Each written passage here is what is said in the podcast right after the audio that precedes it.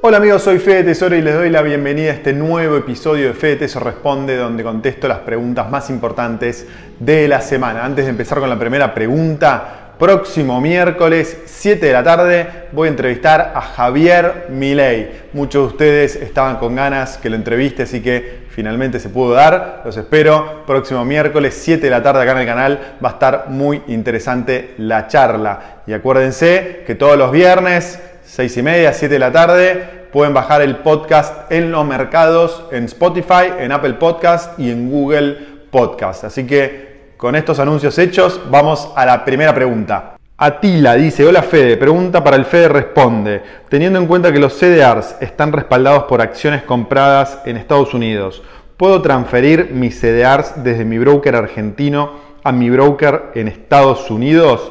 Atila, que ya tenía todo pensado que la pregunta era para el Fede Teso Responde, una fenómena. Bueno, eh, sí podés. Eh, en varios episodios anteriores lo, hemos eh, abordado el tema. El único problema es que hay varios brokers que están cobrando muy caro la comisión por hacer esta transferencia. Me han comentado que algunos brokers llegan a cobrar hasta 100 dólares. Entonces, cada broker tiene su esquema de comisiones diferente y su sistema operativo diferente para que puedas pedir que te trans, transmita te transfieran tus acciones, eh, tu CDR al exterior. Eh, pero lo puedes hacer, si no es con el CDR, lo puedes hacer con algún bono o cualquier otro instrumento que cotice en los dos mercados. Así que sí lo puedes hacer, pero averigua el tema de las comisiones. Vamos con la segunda pregunta o comentario. Matías dice, escuché tu podcast en Spotify, muy bueno para todos los que nos interesamos en inversiones y actualidades financieras. Seguí con tu podcast que son muy interesantes y Sandra en esta misma línea dice hola Fede, muy bueno el proyecto, ojalá deseas seguir, me parece genial que todos los fines de semana nos des este informe súper útil. No lo vas a publicar en YouTube también, estaría bueno, buen fin de y abrazo. Bueno, primero gracias a todos por los comentarios, recibí mucho feedback no solo acá en el canal, sino también en todas las redes sociales, que muchos de ustedes les gustó la idea de en los mercados, así que todos los viernes, 6 y media, 7 de la tarde, pueden entrar a Spotify, Apple Podcast, y Google Podcast eh, y bajar el, eh, el podcast. ¿Por qué no lo voy a subir en, YouTube? No lo voy a subir en YouTube porque quiero incentivarlos a todos a que escuchen podcast y porque creo que la experiencia de escuchar un audio es diferente que la experiencia de ver un video. Y algunos de ustedes me decían, bueno, mientras cocino escucho el podcast, mientras manejo, mientras trabajo, mientras corro. Entonces, eso es lo que me gustaría incentivarlos a hacer, no solo con mi podcast, sino también hay un montón de otros podcasts eh, que pueden bajar ustedes. Entonces, si lo subo a YouTube, no los voy a obligar, entre comillas, a que eh, adquieran esa costumbre. Yo la adquirí hace muchos años y me sirvió un montón. Aprovecho mucho los, los tiempos muertos. Y aparte, cuando haces un audio, la dinámica es diferente. Es más tipo programa de radio y no como programa de televisión con la imagen que las cosas salen diferentes. Así que por eso eh, tiene una, una, lógica, tiene una explicación de por qué no subo los episodios acá a YouTube creo que es mucho mejor que lo escuchemos en formato de audio. Ese episodio nada más. Después todo el resto del contenido va a seguir como siempre sin ningún cambio. Vamos con la próxima pregunta. Sergio dice, hola Fede, excelentes tus explicaciones y consejos. Tengo una duda, comentaste que sobre los dividendos cobrados al fisco en Estados Unidos retiene un 15%, estoy invirtiendo en acciones en ese país a través de Quiena y ya percibí varias veces dividendos sobre los cuales me retienen 30%. ¿Por qué puede ser la diferencia de porcentaje? Muchas gracias. Este eh, comentario de Sergio lo recibí varias veces y la realidad es que me confundí. No retienen el 15%, retienen el 30%. Así que disculpa, fue un error mío. Lo que retiene es un 30% cuando recibís un pago de dividendos y de intereses de un bono. Me confundí con el 15% porque 15% es, la retención final de ganancias de capital, que no aplica a acciones, sí aplica a cuando haces inversiones inmobiliarias, por ejemplo, la, retención final de ganancias de capital termina siendo el 15%.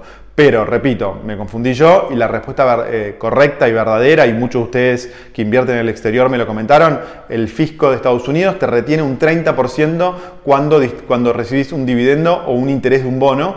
Otro tema importante es que esa retención la podés usar a cuenta de tu pago de impuestos en la Argentina. Es decir, no es dinero perdido, sino que lo podés meter en la declaración impositiva de la Argentina.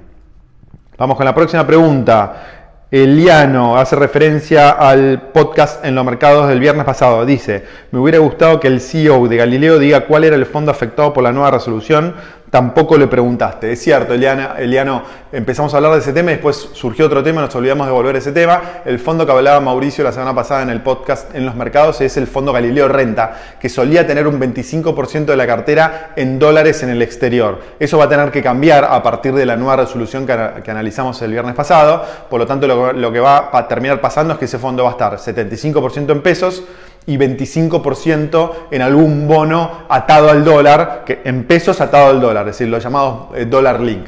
Este fondo ya hace varias semanas y meses que viene siendo golpeado por las regulaciones. Siempre les digo, acá el riesgo son las regulaciones de la CNB que no parece estar interesadas en que, interesados en que nosotros como inversores nos protejamos de la devaluación y la inflación, sino que está, parece que preocupado en cualquier otra cosa. Entonces, eh, lo que estuvo atacando un fondo como Galileo Renta durante los últimos meses fueron las regulaciones del Banco Central y de la CNB. La última lo afecta en ese sentido. No vas a ver ninguna baja en el precio de la cuota parte, sino que simplemente lo que vas a ver es que en el transcurso del próximo mes eh, que es el plazo que dio la CNB para que los fondos se adecúen a esta nueva normativa, vas a ver que el fondo va a vender esos dólares y los va a transferir a la Argentina y los va a convertir en a pesos en bonos eh, en pesos atados al dólar, los famosos dólar link. Varios me preguntan si el Galileo Renta cumple el objetivo que hace 3-4 meses yo les había planteado de cobertura contra la devaluación y la realidad es que no, se lo vengo diciendo en todos los episodios.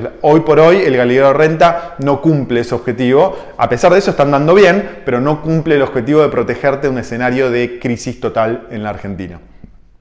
Vamos con la próxima pregunta. Jorge dice, ¿Por qué tiene valor siendo una moneda sin respaldo? Ya sé, me van a decir ninguna tiene respaldo, jajaja, pero es una moneda que quienes me aceptarían. Bueno, Jorge se hace referencia al, al FEDETESO Show sobre el Bitcoin. Y una pregunta muy eh, recurrente es, ¿cuál es el respaldo del Bitcoin?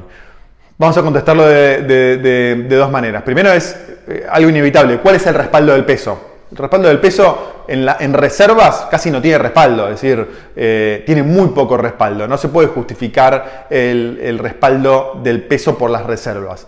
Lo mismo con el dólar. El dólar no tiene ningún respaldo. En el pasado tenía el oro, pero hoy por hoy no tiene ningún respaldo. Es la confianza.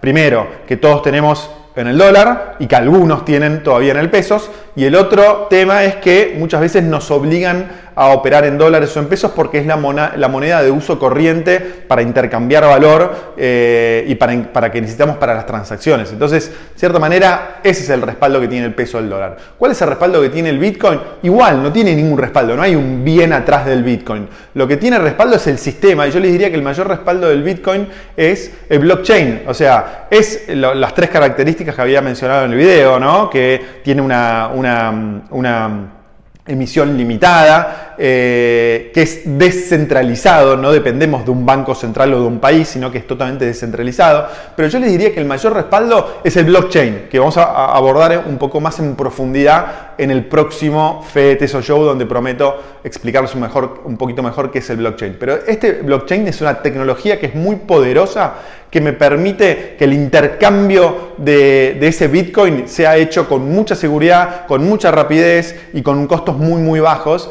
Eh, sin importar dónde estén las personas que intercambian valor entre bitcoins. Entonces, toda esa tecnología creo que es muy superior a la tecnología, por decirlo de una manera, que usan el peso y usan, y usan el dólar. Entonces, creo que ese sería el respaldo que tiene el bitcoin. Y en definitiva, también la confianza, que gradualmente se va incrementando en una moneda como el bitcoin. Así que bueno, espero haber contestado, contestado tu pregunta, Jorge. Y después dice Georgina, última pregunta, gracias por todos tus posteos. Una pregunta, ¿qué te parecen los robo advisors? ¿Tenés algo para comentar? Saludos.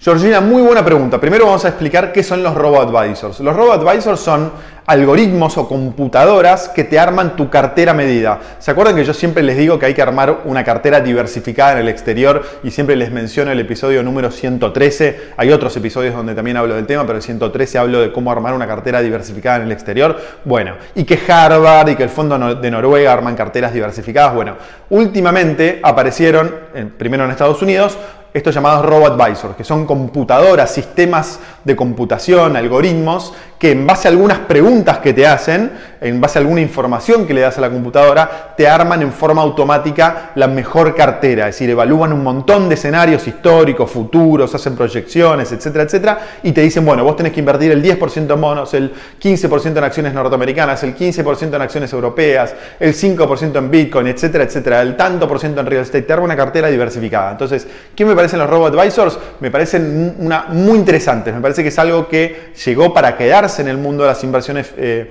eh, financieras. Me parece que está eh, empezando a dar los primeros pasos. Como toda nueva tecnología, tiene que pulirse, tiene que probarse, pero gradualmente creo que van a tener mucho desarrollo. Y para cerrar, los robo advisors pueden ser lo mismo, pueden ser el Uber de las inversiones. Con eso me refiero, pueden sacarle el trabajo a los asesores financieros.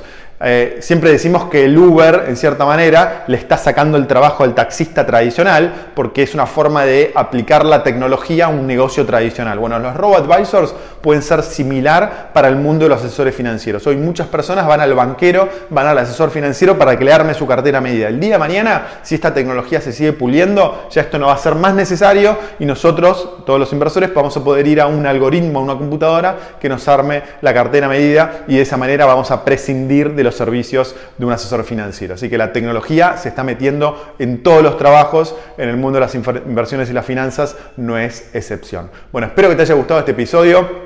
Acordate poner todos los comentarios abajo, ponerle me gusta, suscríbete al canal si no lo hiciste. Acordate de suscribirte también al podcast, Spotify, Apple Podcast o Google Podcast desde tu teléfono celular directamente. Y la semana que viene seguramente voy a subir un nuevo video de Bitcoin, pero aparte te espero miércoles que viene en la charla en vivo que voy a tener con el economista Javier Milei. Te mando un abrazo grande y nos vemos pronto. Chao.